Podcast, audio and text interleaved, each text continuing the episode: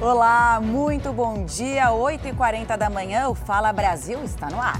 Tem uma notícia importante, Fala Brasil, atenção, atenção. São Paulo amplia a vacinação contra a Covid-19 da vacina bivalente da Pfizer. Notícia importante, Paola Viana. Vamos lá com detalhes ao vivo, Leide.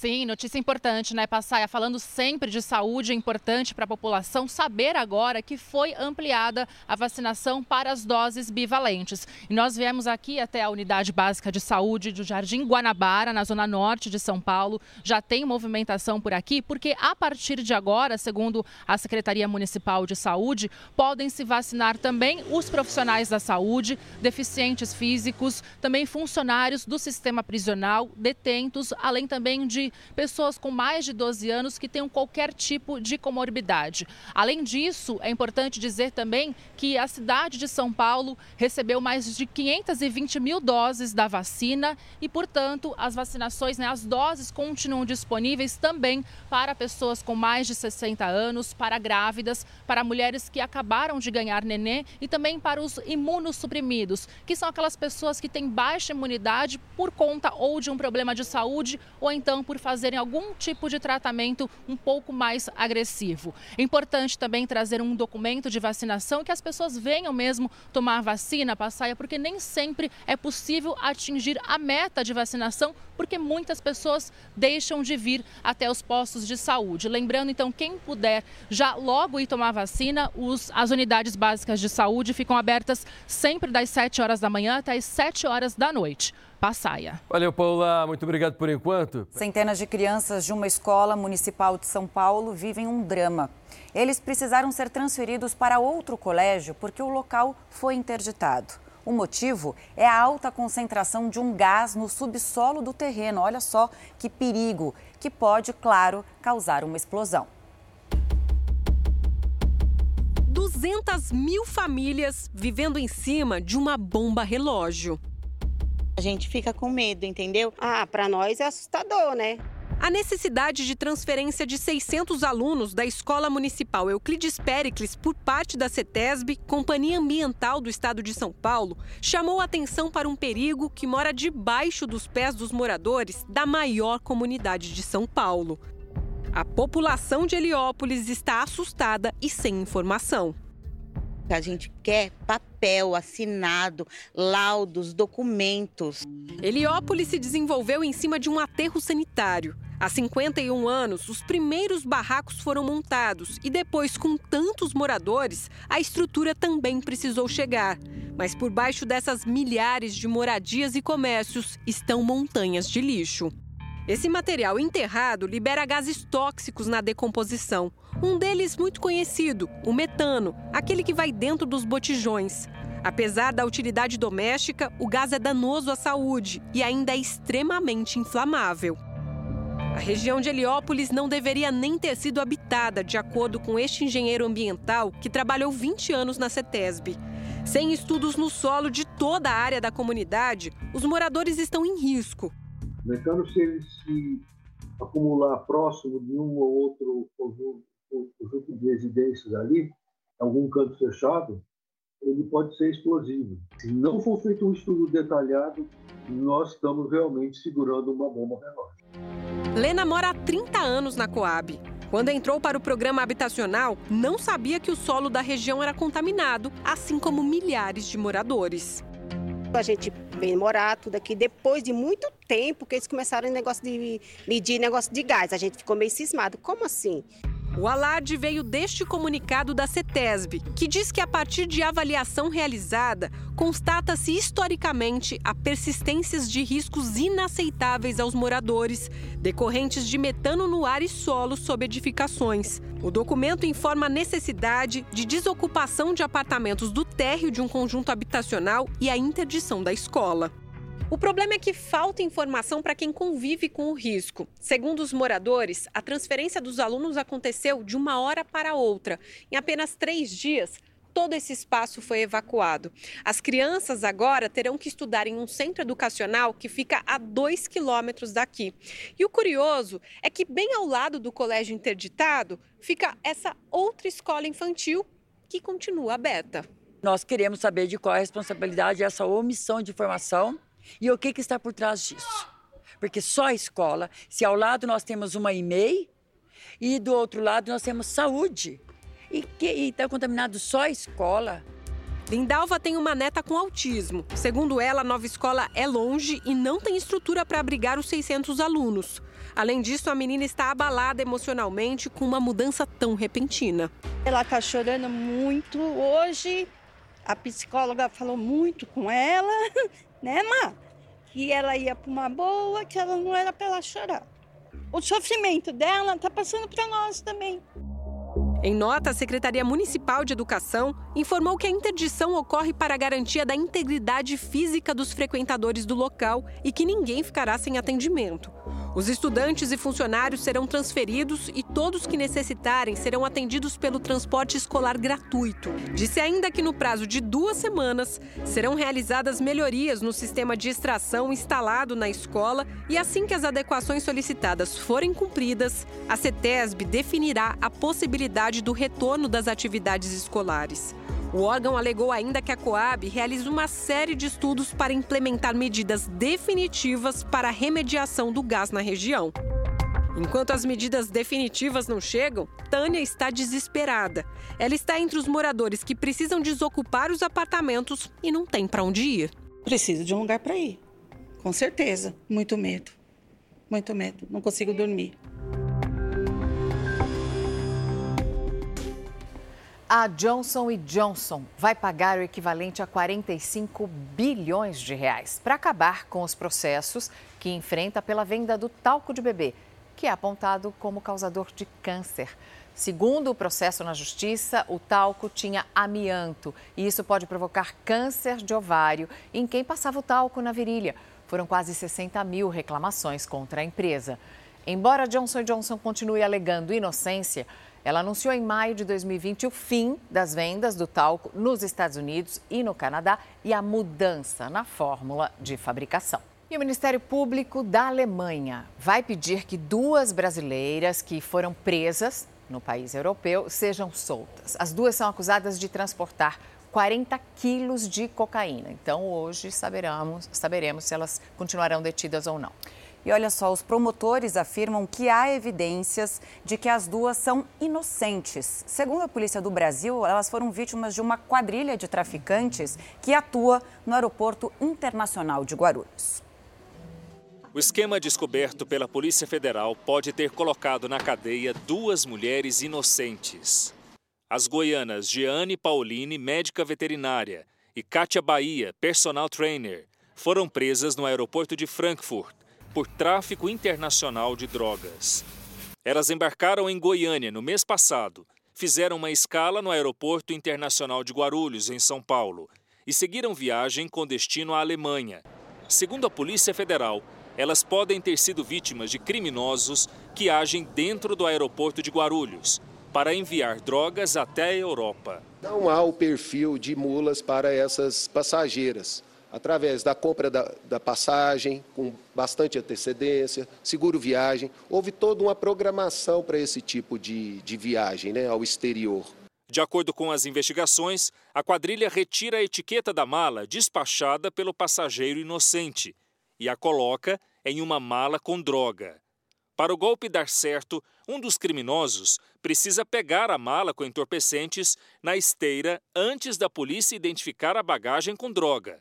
Se os agentes encontrarem a mala primeiro, o preso será a pessoa com o nome na etiqueta da bagagem. Ao que tudo indica, foi o que aconteceu com as brasileiras presas. A viagem de férias das brasileiras estava planejada para durar 20 dias, com passagem de volta comprada para o dia 24 de março. Um retorno que não aconteceu. E essa semana completou um mês que elas estão presas na Alemanha. Dois advogados em Frankfurt, contratados pelas famílias, e uma em Goiânia, tentam provar na justiça alemã que as duas são inocentes. A polícia concedeu a oportunidade para elas verem qual era a bagagem, para elas entenderem o que estava acontecendo. E quando eles mostraram, elas identificaram de imediato que a bagagem era completamente diferente da bagagem que elas tinham despachado. Como parte da investigação do caso, a Polícia Federal prendeu seis pessoas suspeitas de trocar etiquetas de bagagens no aeroporto de Guarulhos. Os investigados são funcionários terceirizados. Em nota, a concessionária que administra o aeroporto disse que o manuseio das bagagens é responsabilidade das empresas aéreas e que informações sobre as investigações podem ser obtidas com a polícia. Hoje deve sair o resultado de uma audiência em Frankfurt para decidir se as brasileiras vão continuar na cadeia. A diretoria de cooperação jurídica internacional já está tratando com as autoridades alemãs para que essas pessoas inocentes possam ser colocadas em liberdade o mais rápido possível. É situação complicada, até porque você despacha a bagagem e perde completamente o controle sobre elas. Agora, a Justiça da Alemanha acaba de decidir que as brasileiras vão continuar presas até que as autoridades alemãs recebam os vídeos que mostram as malas das duas sendo despachadas em Goiânia e a troca de etiquetas em Guarulhos. Agora um alerta para você que compra comida fora de casa. Você já parou para pensar se está recebendo exatamente aquilo pelo que você pagou? Será que você recebe o correspondente? Pois uma pessoa recebeu a comida e resolveu fazer o teste. Foi pesar.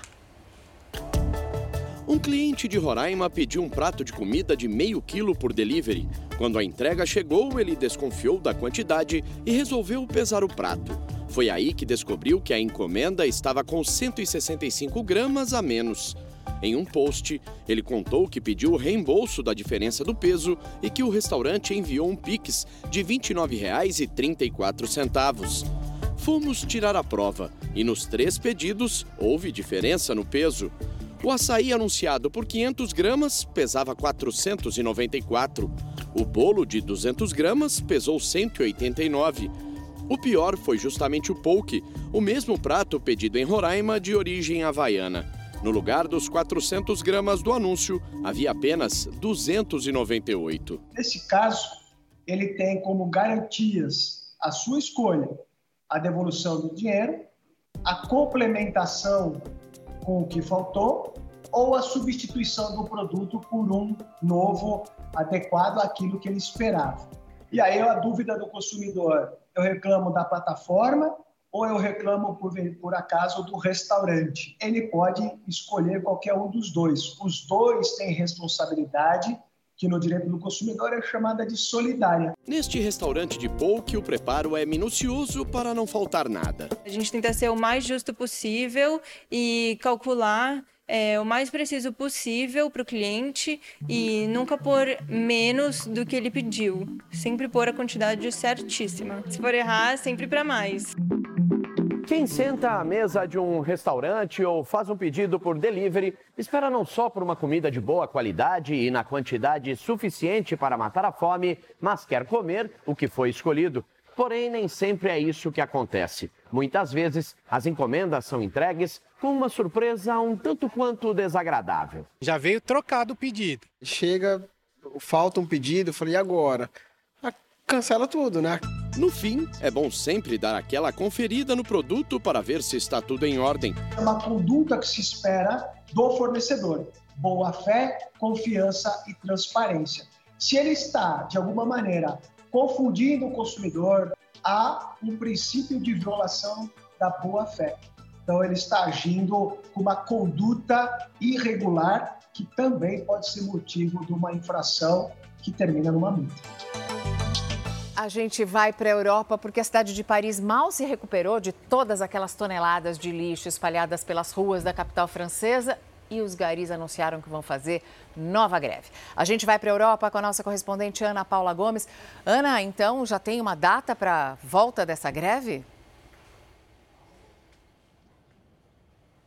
Bom dia, Mariana. Já na semana que vem, a partir do dia 13, por tempo indeterminado, numa época bastante complicada, Europa, primavera, muitos turistas que vão ter que conviver com os lixos na capital Paris. Lembrando que na primeira paralisação foram cerca de 10 mil toneladas espalhadas por Paris. Amanhã tem nova greve aí de vários setores da economia. Os trabalhadores protestam contra a reforma da Previdência do governo Emmanuel Macron, que quer aumentar a idade da aposentadoria de 62 para 64 anos. Mariana Camila. Obrigada, Ana, pelas informações. E ainda no noticiário internacional, o regime extremista do Talibã proibiu todas as mulheres afegãs que são empregadas pela ONU de trabalhar no país. A Organização das Nações Unidas descreveu a decisão como inaceitável as funcionárias da ONU estavam entre as poucas que ainda podiam trabalhar no Afeganistão, depois que o Talibã proibiu em dezembro do ano passado as mulheres de trabalhar em ONGs nacionais ou internacionais. A organização vai se reunir ainda hoje com as autoridades de Cabu para tentar reverter essa decisão. Agora, o que a gente vê no Afeganistão, desde a saída dos Estados Unidos e a retomada do poder pelo Talibã, é isso: as mulheres completamente sem direito nenhum, né, Mariana? Elas não são tratadas como cidadãs com plenos direitos, nem no Afeganistão, nem no Irã. Camila, é, uma, é impressionante como as mulheres são tratadas nesses países que usam a Sharia como lei. O uso obrigatório do véu é pouco perto do que fazem com as mulheres cidadãs. E o ex-presidente Jair Bolsonaro presta depoimento hoje à tarde no inquérito sobre o caso das joias sauditas presentes, né? Vamos a Brasília com a Vanessa Lima para saber. Bom dia, Vanessa, para você. A que horas o ex-presidente deve ser ouvido? Bom dia, Mariana. O depoimento está marcado para as duas e meia da tarde aqui na sede da Polícia Federal em Brasília. O local tem a segurança reforçada, inclusive o prédio já está todo cercado. A investigação é para saber se Jair Bolsonaro cometeu crime ao tentar ficar com joias que recebeu de presente do governo da Arábia Saudita. Um dos pacotes está avaliado em 16 milhões e meio de reais, ficou retido pela Receita Federal. E um assessor do ex-presidente disse que recebeu ordens de ajudantes de Jair Bolsonaro para que tentasse fazer a liberação dessas joias. Bom, a defesa do ex-presidente alega que Bolsonaro não sabia dessas tentativas de liberação. Outras nove pessoas devem ser ouvidas. Bolsonaro já devolveu dois estojos com joias, isso aqui ao Banco da Caixa Econômica. A entrega das peças foi determinada pelo Tribunal de Contas da União. Mariana Camila. Obrigada, Vanessa. Olha, essa notícia não é retrô. Chegou a hora do esporte aqui no Fala Brasil. Lucas Pereira já com a gente. Semana intensa, né? Com todo mundo de olho no Paulistão nesse final de semana. É isso, Camila. Bom dia, bom dia, Mariana. Bom dia a todos. Olha, domingo a gente vai conhecer o campeão paulista de 2023. Palmeiras e Água Santa, transmissão aqui na Record para todo o Brasil a partir das três e meia da tarde. Só que antes tem uma viagem do Palmeiras para Bolívia, um jogo pela Libertadores, só que nenhum titular viajou. Quem traz informações sobre esse assunto é o repórter Bruno Piscinato. Bom dia, Bruno. Oi, Lucas. Bom dia para você. Pois é, o Palmeiras deixou claro nesse momento que a prioridade total é a finalíssima do Campeonato Paulista. Tanto que para a estreia na Libertadores hoje, como você disse, apenas os reservas viajaram para Bolívia, treinaram ontem a mais de 3.600 metros de altitude. Mas o Abel Ferreira deixou aqui em São Paulo os craques, os principais jogadores ídolos da torcida, Dudu, Rony, Rafael Veiga, todos estão aqui no centro de treinamento se preparando, focados para essa final contra o Água Santa. Vale a pena lembrar, o Palmeiras precisa reverter. Perdeu o primeiro primeiro jogo por 2 a 1 precisa de uma vitória para tentar o bicampeonato paulista e todos os detalhes desse jogo você já sabe. Palmeiras e Água Santa às 4 da tarde na tela da Record TV. A bola rola às 4 da tarde, mas a transmissão especial da Record TV começa às 3 e meia com toda a equipe de esportes, né, Lucas? É isso, obrigado então Bruno Piscinato trazendo as informações aí da decisão do Campeonato Paulista. E olha, a Ocean Racing, a maior corrida de barcos à vela do mundo, chegou a Itajaí, em Santa Catarina. E quem tem os detalhes ao vivo é a repórter Juliana Sene. Bom dia, Juliana.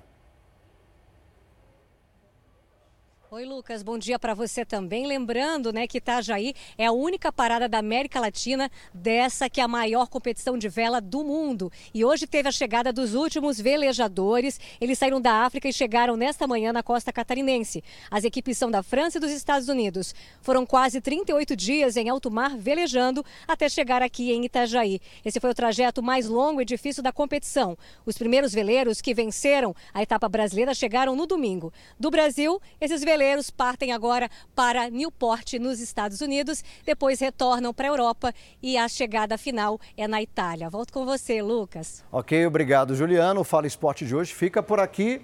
Amanhã tem mais. Camila, Mariana. Valeu, Lucas. Obrigada. O ex-jogador Marcelinho Carioca perdeu o passaporte e a carteira de motorista por causa de uma dívida com o hospital. E essa decisão está gerando muita polêmica, tem opinião dividida por aí. Eu quero saber o que você pensa, hein? Olha o que, que o, o, o, o Marcelinho fez para perder o passaporte e a carteira. Vai lá. Uma vida de luxo com direito a carros caros. Para a Justiça de São Paulo, o ex-jogador Marcelinho Carioca tem uma condição financeira favorável e pode pagar as dívidas que tem. Mas porque ele não faz isso ou tenta um acordo. Tem que pagar, né? Não pode ficar sem pagar a dívida, né? De acordo com um processo que corre há mais de uma década na Justiça, o comentarista esportivo deve, com juros e correção, mais de 140 mil reais para um hospital em São Paulo. A dívida é referente a uma internação da mãe dele para tratamento de um câncer em 2007. Marcelinho Carioca já foi condenado em duas instâncias. E na semana passada, mais uma decisão desfavorável ao ex-jogador. Com base no padrão de vida exposto nas redes sociais, o juiz entendeu que Marcelinho Carioca não paga a dívida porque não quer. Por isso, foi determinada a apreensão e bloqueio da carteira de habilitação e do passaporte dele por indícios de ocultação de patrimônio. Como Marcelinho está profissionalmente ativo e com renda fixa, o juiz também decidiu pela penhora de 30% de todas as rendas diretas ou indiretas do ex-jogador. A apreensão dos documentos chamou atenção e gerou polêmica. Esse advogado em direito civil explica que desde 2015 a legislação passou a permitir esse tipo de determinação em caso de dívida e ocultação de patrimônio. Houve muito questionamento sobre isso, até porque muitas pessoas usam a CNH para trabalhar. A discussão foi tanta a ponto de o Supremo Tribunal Federal precisar analisar a questão. Agora, no início do ano, o Supremo Tribunal Federal eh, julgou eh, essa questão e entendeu que eh, essas medidas restritivas são constitucionais. Então, eh, a partir desse entendimento, eh, a gente vem eh, identificando um número maior de decisões nesse sentido. Agora, o Tribunal Superior do Trabalho definiu que o bloqueio da Carteira Nacional de Habilitação e do cartão de crédito de devedores deve acontecer somente quando o bloqueio de contas ou a busca por bens não forem suficientes para o abatimento da dívida. A defesa do ex-jogador chegou a informar que a dívida com o hospital não existe, porque foi paga pela própria mãe de Marcelinho Carioca quando recebeu alta. Sobre a atual decisão para a apreensão dos documentos, ainda cabe recurso. É, só que a mãe não apresentou ainda a nota de que ela pagou mesmo, então a discussão continua, né? Minha gente, notícia urgente aqui da cidade, eu acabo de receber atualização. Tem um jovem de 18 anos que morreu baleado por um policial militar. Isso aconteceu na região metropolitana de São Paulo. Tainara Figueiredo conseguiu mais informações ao vivo, nossa repórter está aqui. Qual teria sido a motivação desse crime, Tainara? A polícia já sabe? Bom dia. Oi, Passaia, bom dia para você, bom dia para todo mundo. O crime aconteceu aqui em Carapicuíba, região metropolitana de São Paulo. A perícia está acontecendo neste momento no corpo e também no local dessa situação. E a família aqui revoltada, muito abalada, pedindo justiça para o que aconteceu. É tudo ainda muito preliminar, a polícia ainda está investigando o que aconteceu, mas segundo informações da mãe da vítima, um policial disse para ela que no momento da abordagem, após esses policiais terem dado, terem dado ordem ordem de parar da moto onde o Vitor Hugo estava, ele disparou acidentalmente contra o jovem de 18 anos que morreu infelizmente aqui no local. O amigo dele que pilotava a moto quebrou a perna, foi levado detido para prestar esclarecimentos para a polícia. Nenhum deles tinha passagens, antecedentes criminais e a família agora quer entender melhor como tudo isso aconteceu, né? Porque o o Vitor Hugo, de 18 anos, trabalhava como pizzaiolo, auxiliar de pizzaiolo em um estabelecimento aqui da região. Era um rapaz muito bacana, não tinha nada que o desabonasse. Então, por isso, a família agora pede justiça, quer justiça, quer esclarecer o que aconteceu. Passaia. Olha, é importante a informação que você deu. O policial disse que atirou sim, mas que foi um tiro acidental. Ele vai conseguir convencer o restante da PM vai conseguir convencer a justiça, o tempo vai falar. São informações ao vivo, está aí a imagem do helicóptero da Record. Você acompanhando todos esses detalhes num caso que promete demais, viu? É só o começo dessa história que nós estamos mostrando agora aqui no Fala Brasil. O feriado religioso dos afegãos prejudica a entrada dos refugiados aqui no Brasil. Isso porque as embaixadas estão fechadas. O novo grupo de refugiados afegãos se aloja no Aeroporto Internacional de Guarulhos esses afegãos que fugiram do Talibã, o grupo que assume o controle de afegãos em agosto de 2021. São cerca de 29 refugiados, portanto, que permanecem no saguão do aeroporto há cerca de uma semana. Os refugiados receberam colchonetes e mantas para acompanharem o desenrolar de tudo isso no, aeroporto, enquanto aguardam a regularização da situação. É caso que está acontecendo também por aqui. E esses afegãos estão, pelo menos agora, sendo assistidos, né? Como tudo isso vai terminar, nossa equipe está lá para comprovar. Vamos lá, Mariana, é você, com você, Camila. E atenção agora para uma última informação grave, porque agora há pouco um homem invadiu uma creche em Blumenau, Santa Catarina, com um machado. E segundo as primeiras informações, esse homem fez um ataque, deixou quatro crianças mortas e outras crianças feridas. É, são as primeiras informações. Os pais já foram para essa creche, a polícia está por lá, ambulâncias, uma situação muito difícil. Mais um caso, né, que a gente vê de um suspeito que entra num local onde há crianças e é, acabou entrando com esse machado como a Mariana falou, e feriu essas crianças e matou pelo menos quatro pessoas. O suspeito já se entregou para a polícia, ele não teve a identidade revelada. Os pais, claro, é, quando a gente dá uma notícia dessa, a gente fica muito apreensivo também, porque é uma notícia que ainda está em apuração. O que a gente se sabe que quatro crianças morreram, uma está em estado grave e os pais da região ainda estão indo para a creche para ter notícia de seus filhos. É por isso que o Fala Brasil termina com a responsabilidade de não avançar mais no assunto quando a gente ainda não tem todas as informações.